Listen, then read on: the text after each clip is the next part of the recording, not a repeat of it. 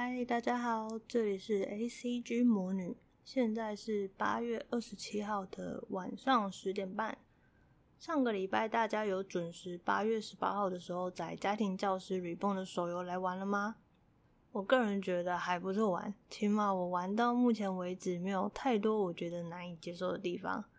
那游戏的一开始呢，你点进去之后，它就会开始放第五季的动画片头。看到那个片头播出来的时候，真心超怀念的。是不是现在每一款用卡通来做手游都是这一套 SOP 啊？就是一开始会先放个卡通的片头曲动画，然后勾起你的情怀，这样子。自己是觉得这一招其实蛮有效的，很有效的把冷饭味道炒出来。接着进入伺服器的页面时，它背后的音乐是动画里面的决心曲。我不知道大家还知不知道这个东西？就是阿刚他们一行人啊，战斗到后来快要赢的时候，他会有一个背景音乐。那这个背景音乐呢，它是走类似比较像交响乐的那一种，然后登录画面再搭配这个音乐，让人超级有准备要进入战斗的感觉。先来讲一下玩到目前为止的心得好了。不过我现在玩的时间没有很多，所以等级有点低，也还没有完全摸透这款游戏。般的手游不是一开始进去游玩的时候都会有一个类似导引小精灵吗？那这款手游的导引小精灵毫无疑问就是李包恩啊，而且李包恩还会根据不同的场景去变装，然后他的那一只变色龙也会跟着变成相关的配件。这边呢，我觉得做的很赞，有满足到我的情怀感。那另外在声优的方面，也都是找原本角色的声优来做配音。这部分呢，有感受到游戏制作商满满的诚意。接下来介绍战斗系统的部分。这一款的战斗系统呢，它是每一场都可以用三个角色轮流换着玩。就是比如说你第一只打到快要没血，那你就换第二只来打，打击感其实蛮够的啦。重点是这一款虽然它也有自动战斗，但是它的那个关卡游玩方式会让玩家比较愿意自己去操作，而不是一路战斗到底。说到自动战斗哈，我真的觉得这是一个有点让人诟病的机制，因为近几年的手游不是都一定会有自动战斗这一个系统。如果你是刷关卡要刷素材的时候，自动战斗当然很方便，但到后来变成很多明明就需要你要自己去操作那种 RPG 游戏，也开了一堆自动战斗。那这种游戏开自动战斗，我觉得就没有游玩的意义啦。你就开在那边，他就自己玩就好了。那你还玩玩玩个什么东西啊？就电脑自己玩就好了。那再来呢？我自己其实很喜欢玩可以算 combo 数的游戏，就是那种连击，如果中间没有断的话，还会什么攻击加成之类的。那种跳出来的时候很有成就感，所以我很喜欢。然后这款游戏呢，除了剧情模式、探索模式的战斗系统之外，它另外还有一些像是各个角色的故事线、档案资讯等等，可以让你回忆。我，不过这些东西它需要随着信赖度的增加才能够去做解锁，所以如果你是收集型的玩家的话，你可能要花很多的时间去培养你跟这个角色的信赖度，再去解锁这些东西。那玩到目前为止呢，我还算蛮满意这款游戏的啦。感觉我应该可以玩一段时间，不会那么快就弃坑了。期待之后我等到等级高一点的时候，就可以把我的侠兵器打开。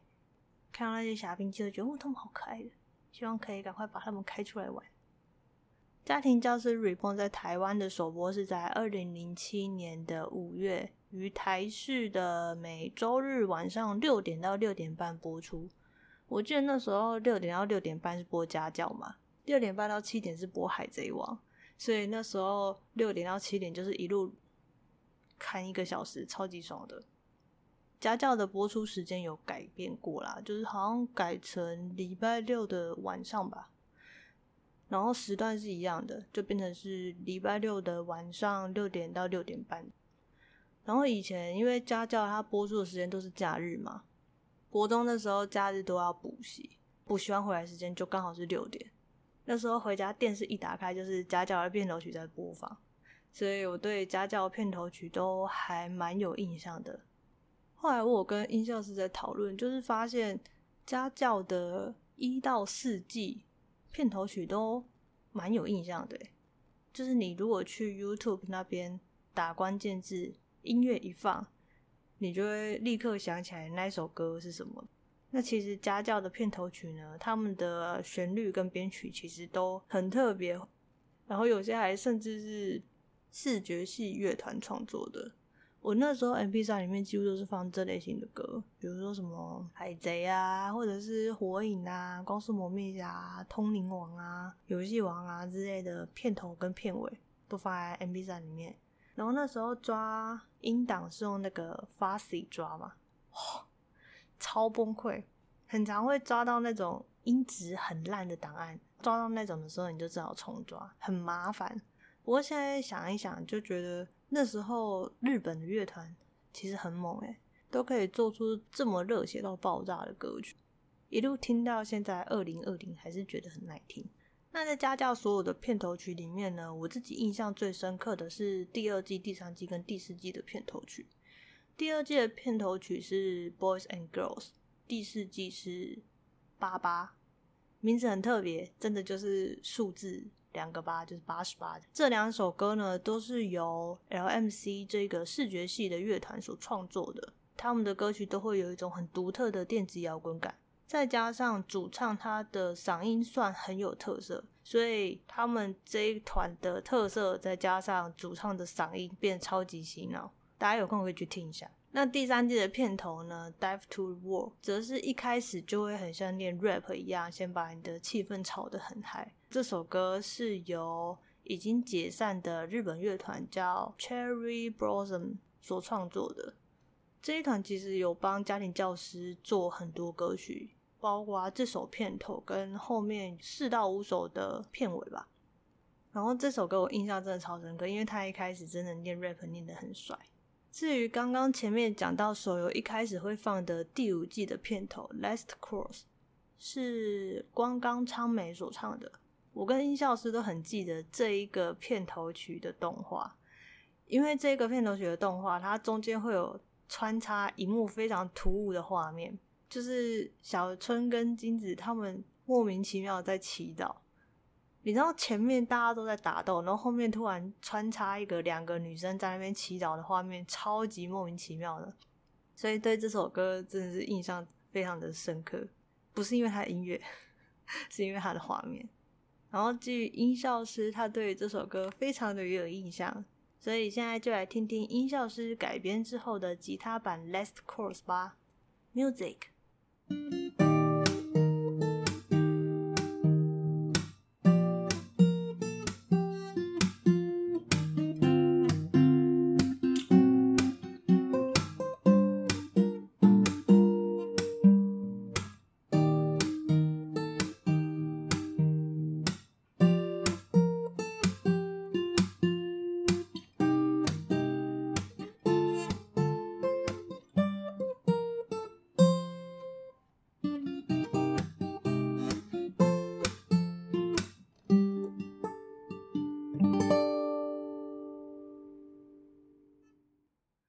家庭教师除了片头很有名之外呢，我印象中他有一首片尾也蛮有名的，就是 Wings 唱的第七季片尾，还有整部卡通里面，他们只要开始战斗就会出现那个战斗配乐，就是我前面讲的交响乐。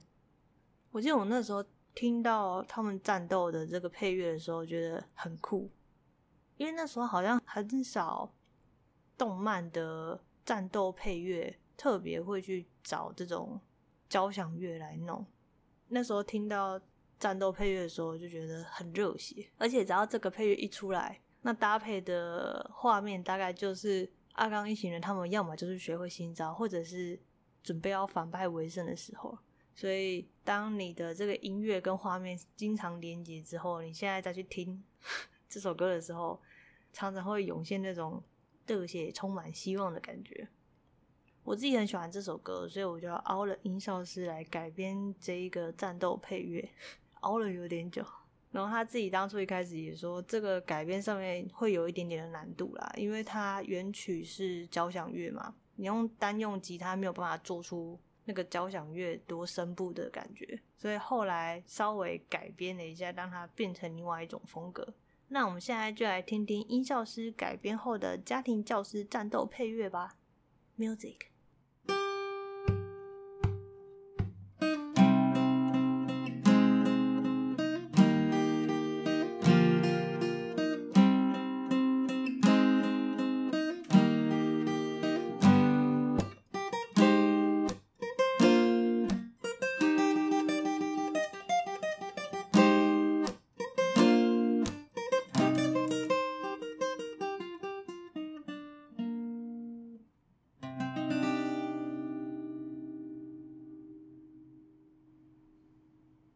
听完改编的《觉醒曲》之后呢，现在来跟大家回忆一下《家庭教师 Reborn》的剧情。那《家庭教师 Reborn》的漫画呢，是从二零零四年开始连载，一路连载到二零一二年完结。基本上，《家庭教师 Reborn》它其实有分不同的章节，像一开始是日常篇，再过来是对上六道海的黑曜篇。对上张扎克的瓦利亚篇，穿越到十年之后的未来篇等等，主要剧情就是在描述有一位外表看似小孩，内心是大人，呃，好像有点错峰的台词。好啦，外表跟婴儿一样，但他实际上是一个杀手的家庭教师李包恩，有一天就突然出现在泽田纲吉的面前。那泽田纲吉就是这一部的主角。他很废，大家都会称他是废柴阿刚。然后李包恩就有一天突然出现在阿刚的面前，跟他讲说：“我要帮你培育成意大利黑手党彭哥列家族的第十代首领。”那这整部卡通就是李包恩要把阿刚培育成第十代首领的故事。主角除了第十代首领阿刚之外呢，还有其他的守护者们。虽然讲守护者，可是我觉得简单来讲就是他的伙伴跟同学啦。这些守护者们有谁呢？就是有御世准人啊、山本舞啊、四川了平啊、云雀公民啊、六道海、库洛姆。其实六道海跟库洛姆是同一个人，还有兰波。然后另外还有其他的家族。那大家也知道，就是黑手党他们不是有各式各样的家族嘛？然后彼此就会打来打去，各自的家族势力也会有所消长。但家庭教师的剧情跟设定其实很有趣。它会跳脱你对于黑手党互相厮杀的一个既定印象，本质上还是是互相厮杀是没错，不过它的中间的剧情还有战斗方式都蛮让人惊艳的。哦，不过说到这个，我真的要吐槽一点，虽然它的剧情啊，然后战斗方式都很好看，但是一开始那个日常篇我真的觉得超无聊，可能是因为那时候。看的少年漫画类型的卡通有没有？像是海贼或者是火影等等，他们其实每一集都在战斗。